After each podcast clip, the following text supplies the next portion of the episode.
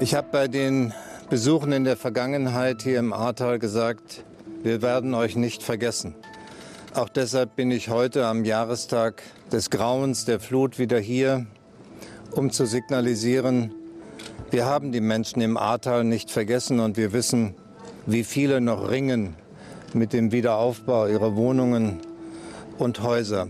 Nicht nur Bundespräsident Frank-Walter Steinmeier, sondern auch wir schauen heute ins Ahrtal, genau ein Jahr nach der Flutkatastrophe. Und wir reden darüber, ob der frühere Bundeskanzler Gerhard Schröder wegen seiner Nähe zu Russland demnächst aus der SPD rausfliegt. Und damit willkommen zum Update von Was jetzt, dem Nachrichtenpodcast von Zeit Online am Donnerstag, den 14. Juli. Mein Name ist Moses Fendel und der Redaktionsschluss für diese Folge ist um 16 Uhr. Werbung. Wie geht es weiter mit der Europäischen Union? Präsidentschaftswahlen in den USA, EU-Parlamentswahlen, geopolitische Krisen und wirtschaftliche Schwierigkeiten. Wir suchen Lösungen für diese Herausforderungen. Am 19. und 20. März auf der digitalen Europakonferenz von Handelsblatt, Die Zeit, Tagesspiegel und Wirtschaftswoche.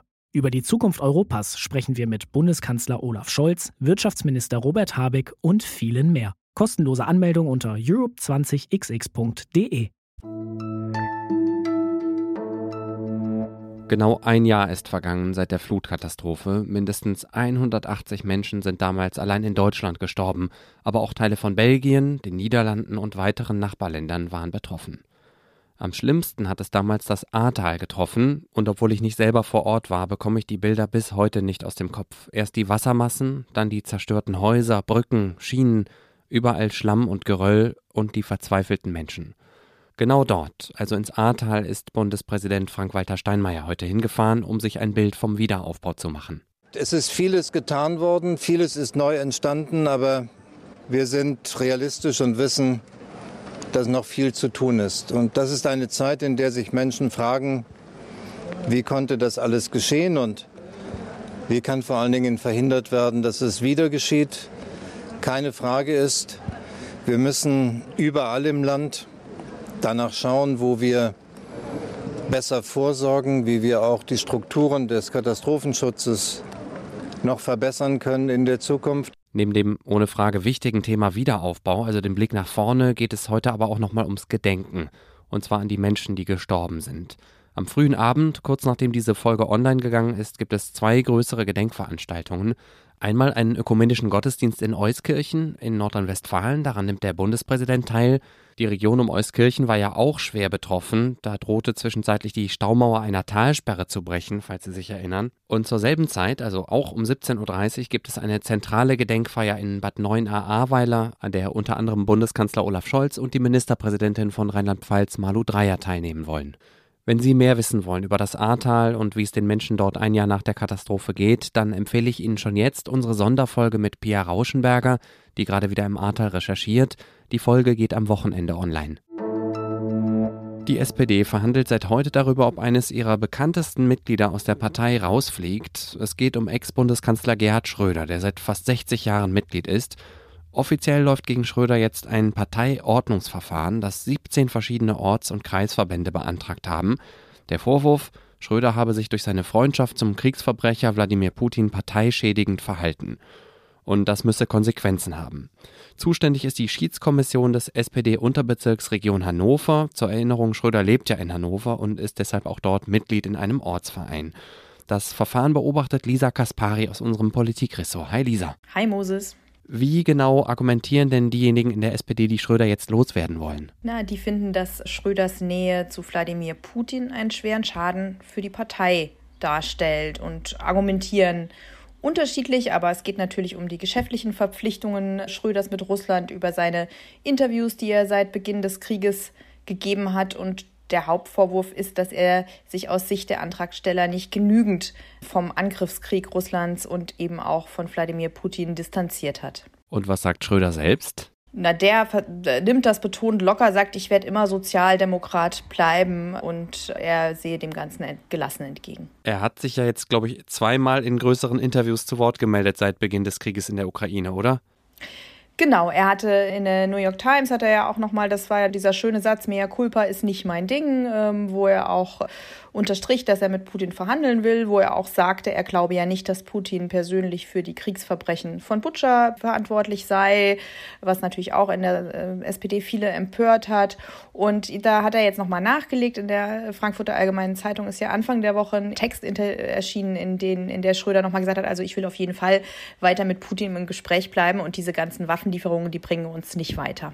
Für wie wahrscheinlich hältst du es denn, dass Schröder aus der SPD ausgeschlossen wird? Insgesamt werden in der SPD dem Verfahren äh, geringe Chancen eingeräumt, weil eben ein Parteiausschluss hohe Hürden äh, hat. Es muss nachgewiesen werden, dass der Partei ein schwerer Schaden zugefügt wurde. Und das ist nicht ganz trivial, ähm, zumal äh, ja auch äh, die Dinge sich entwickeln und im Fluss sind. Schröder hat ja seine Ämter für russische Staatskonzerne zurückgetreten bzw. nicht angegeben. Und das kann auch sein, dass das in der Wertung des Schiedsgerichts auch eine Rolle spielen will. Möglich ist, dass das Schiedsgericht nur eine Rüge ausspricht zum Beispiel oder dass es gar keine Maßnahmen verkündet und der, der letztmögliche und der drastische Schritt wäre eben ein Parteiausschluss. Aber gegen den könnte eben auch Schröder und sein Anwalt in mehreren Instanzen vorgehen.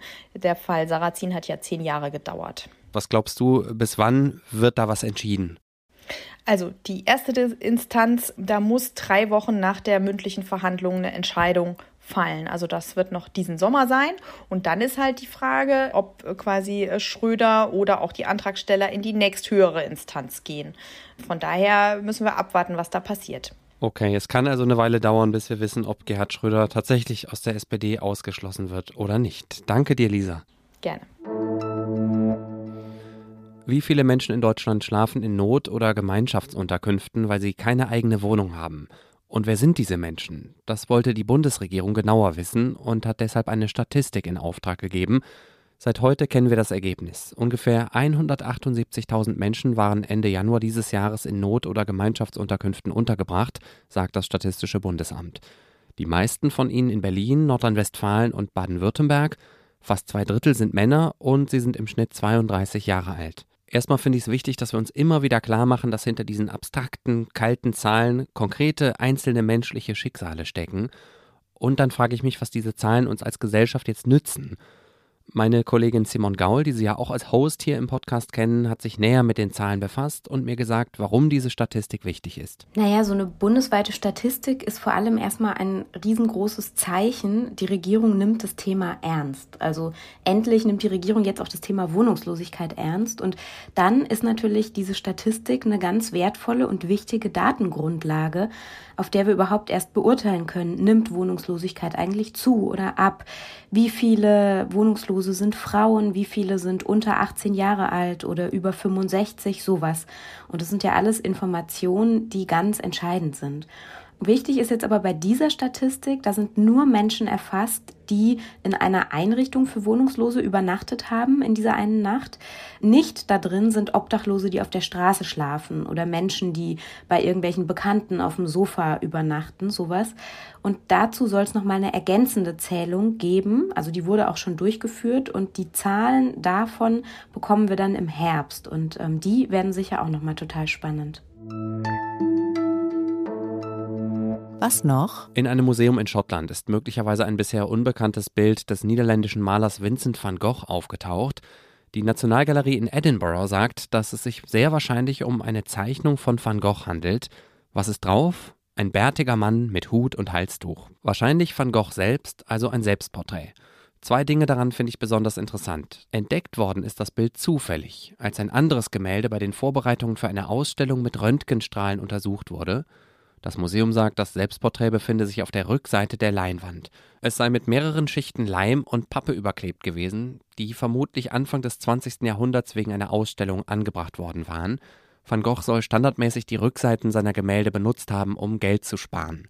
Und noch ein Detail ist interessant: Dem Mann auf dem Bild fehlt nicht das linke Ohr.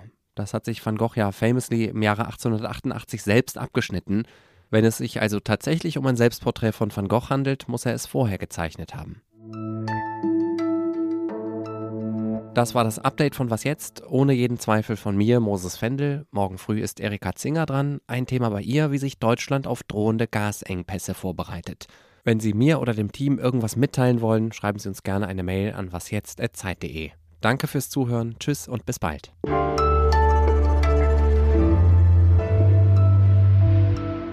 Moses Fendel und der Redaktionsschluss für diese Folge ist um 18 Uhr. Nein, um 16 Uhr.